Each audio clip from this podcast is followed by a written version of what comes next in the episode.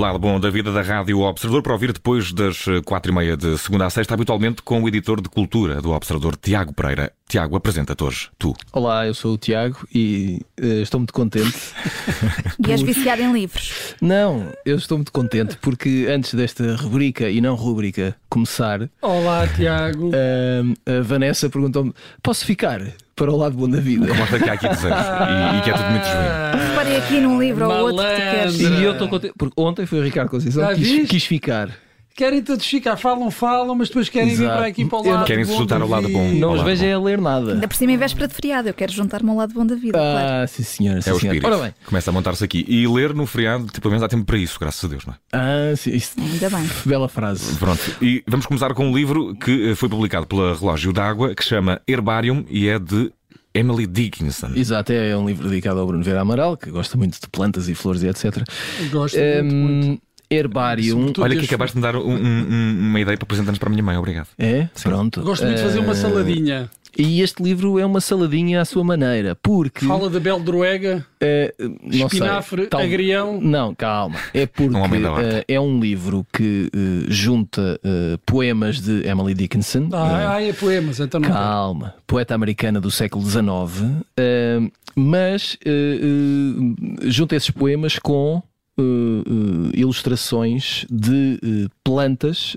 Emily Dickinson era apaixonada por pela natureza no geral e por plantas e flores em particular. Tinha coleções de, de plantas e flores e há uma delas um, com mais de 400 espécies que é dessa coleção que uh, vêm as ilustrações que acompanham os poemas deste livro. Uhum. Poemas esses que Uh, por sei lá, é, é, é, uma, é uma caixinha. Como é, que, como é que se chamam aquelas coisas? Matriosca. Uma matriosca, tal e qual. Este livro é uma matriosca, porque há sempre mais uma, uma boneca russa. Boneca russa. uma uh, caixinha não chinesa. Deve ser, não deve ser muito politicamente correto agora dizer. Não, agora tudo o que seja russo é para acabar. Exato. Uh, mas. Até a salada, já os, estamos a os, falar de Beldroegas. O amigo Bruno está. É, de habitual para ah, carinho de sua saúde. Pronto, continua, adeus. É. o, os poemas foram traduzidos por Ana Luísa Amaral. Uh, também ela poeta, uh, ela que morreu em agosto, em, uh, ela tinha 66 anos e que era, além de gostar muito da obra de Emily Dickinson, era também especialista. Especialista. Ora, cá está. Tradu tradutora e especialista na obra de Emily Dickinson. Emily Dickinson. e foi por isso que eu trouxe este menino, que é o Bruno, porque Olá, ele é um ótimo apêndice. percebe muito destas coisas para me ajudar. Apendicite. Não sei quantas vidas tem o Bruno, mas. E, portanto, uh, dei o nome uh, uh, Herbarium e exatamente como disseste no início, é uma, é uma edição da Relógio d'Água. E As Sete Vidas de José Saramago, que é de Miguel Real e Filomena Oliveira. Pertence às Companhias das Letras. É, é, é, é uma obra biográfica? Também? É uma, é uma nova biografia de José Saramago, hum. lançada agora mais coisa, menos coisa, há dois meses do centenário do único Prémio Nobel da Literatura português. Tem quantas páginas? Tem quase 700 páginas. Tem muitas. As biografias normalmente. É 100, é 100 páginas fortes. por cada vida.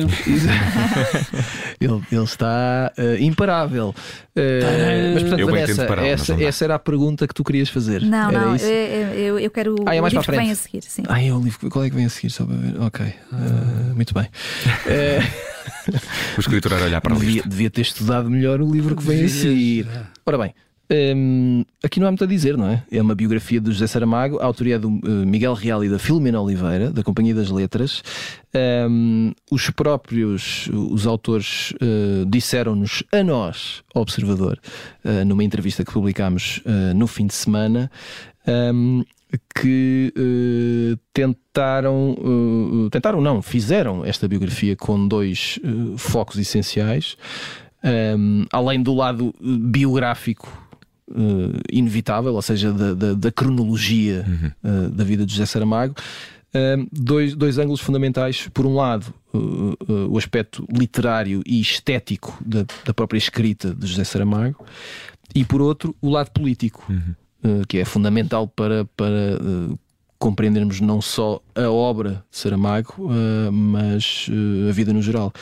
Um, e para isso uh, uh, recorreram, uh, tiveram acesso a, a documentação vária, mas sobretudo ao espólio da Fundação Saramago para a elaboração desta, desta biografia que já foi publicada e que podeis ler uh, daqui até ao dia em que se celebra o centenário, talvez se safem. Talvez consigam ler umas páginas. 150 páginas. Não é? é? é? curioso que, pelas minhas contas, esta deve ser a terceira biografia. Sim, não é de, uma novidade uma biografia de Saramago. De, de Saramago. E é muito é interessante porque nós, de facto, temos uma, uma escassa tradição biográfica até de figuras contemporâneas e da nossa literatura, e da nossa cultura, da nossa arte. E uh, a ver já, eu percebo, claro, é, é, o, é o prémio Nobel, mas ainda há muitas uh, outras figuras Uh, para biografar. Eu não sei se. Mas atenção, vê lá se vais dizer nomes que tu próprio queres biografar e estás a dar não, Ou nomes que já biografaste? Não, não. Olha, vou, vou tirar aqui um Só que, assim. que eu acho que daria uma bela biografia: Carlos do Carmo. Uhum daria uma, uma extraordinária biografia, digo eu, é? ou pelo menos é uma figura que a mim me daria vontade de biografar. Mas uh, é, é, isto, é, é, há, há, de facto um, um, vazio quanto a mim. Uh, ao nível de, das biografias, é preciso mais biografias de outros autores, alguns vivos, outros já não, mas uh, esta já é a terceira do José Saramago, que saiu há três anos, estando uma biografia do José Saramago por Joaquim Vieira uhum. e é uma biografia também extensa e havia uma outra que foi publicada pela Guerra e Paz, essa era um pouco mais, mais curta, mas uh, isto tem que ver, claro, com o estatuto e com o facto de, de José Saramago uh, ser, como tu dizias, o, o, o único prémio Nobel em, em, em, língua portuguesa, da língua portuguesa, que o que por vezes faz que, eh, que se dê este fenómeno de eucalipto seca tudo à volta. Não? É? Uhum. É, depois é, torna-se super simples. Voltamos, é? voltamos, e voltamos ao, ao livro Exatamente. É, é impossível. O Bruno mesmo não queja ligar, liga.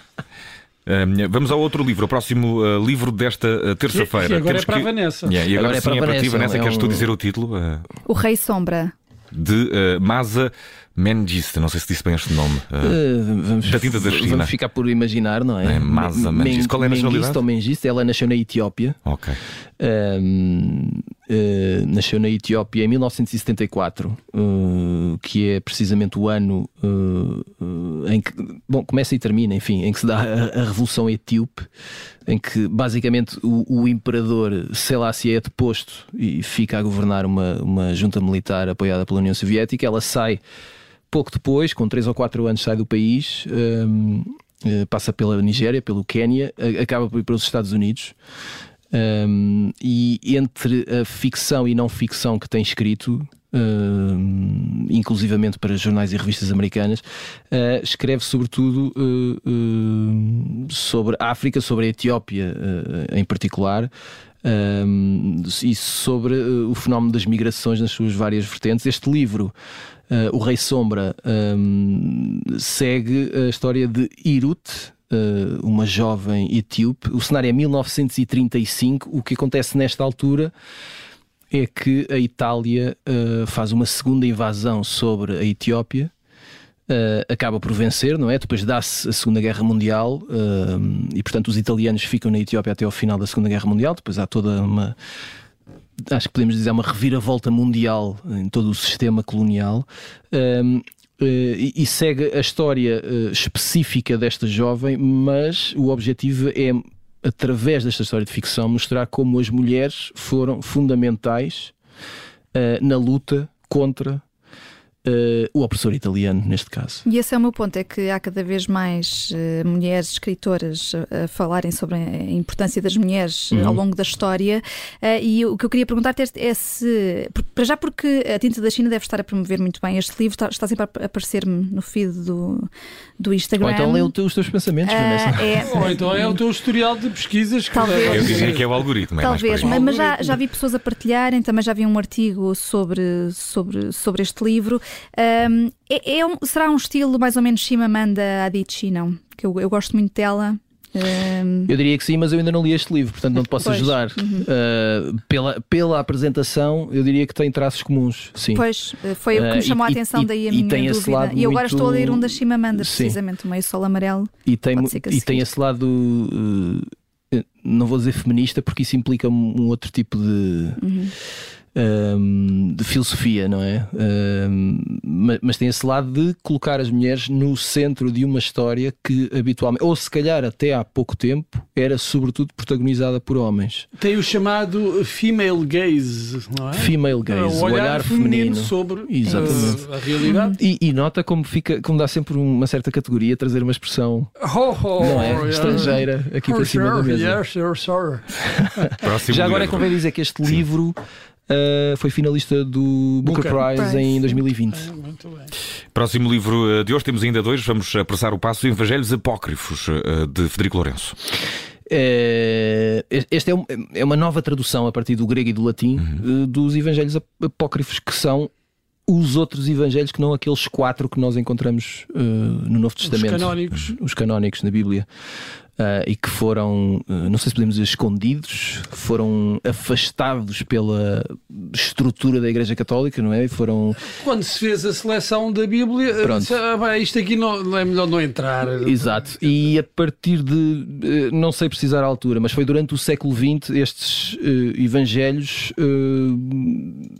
foram tornados públicos, digamos assim, e houve um todo um renovado interesse sobre o que dizem estes evangelhos, até porque são pontos de vista Uh, em muitos casos totalmente distintos daqueles quatro evangelhos. E a própria língua são... sendo diferente também, agora coisas diferentes. Uh, e a tradução é de Frederico Lourenço, não é? que é um alto especialista uh, nestas, nestas coisas de traduzir a partir do grego e do latim. É uma edição da Quetzal.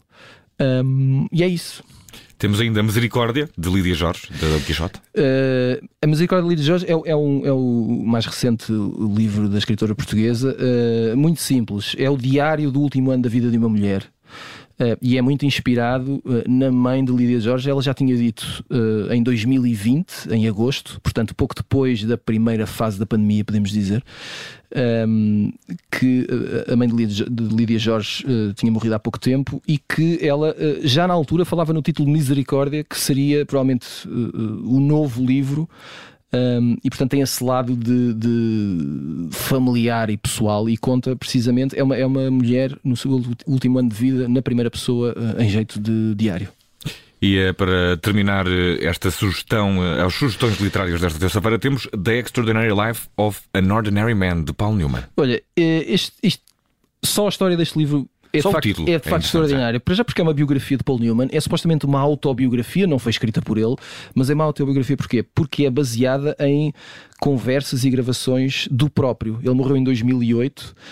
Um, e deixou todos estes registros. Uh, uh, isto foi coordenado uh, pelas filhas do Paul Newman e tem um lado muito interessante porque o Paul Newman começou já, ainda no final dos anos 80, tinha um projeto que era amigos e familiares haveriam de gravar depoimentos sobre ele próprio e ele havia depois de gravar também depoimentos comentando aquilo que os outros disseram sobre uhum. ele e tudo isto teria que ser feito com a maior honestidade possível. E a partir daí depois então construir um livro à volta disto. Uh, acabou por dar um bocado a volta a este projeto mas na essência é essa são é a história de Paul Newman contada pelo próprio a partir de gravações uh, que ele fez sobre uh, a sua vida e Tiago Pereira são belíssimas sugestões que já daqui a pouco vão é ficar. Eh, é, não, nunca falha. É o mercado é sempre o mesmo. Temos eh, mais eh, sugestões de livros na próxima terça-feira. Amanhã não há lado bom da vida. Boa é, República. É, é, uma, é uma, pena, é uma pena. É o, lado, é o lado mais republicano da vida, que é também é sempre bom neste caso. Viva a República!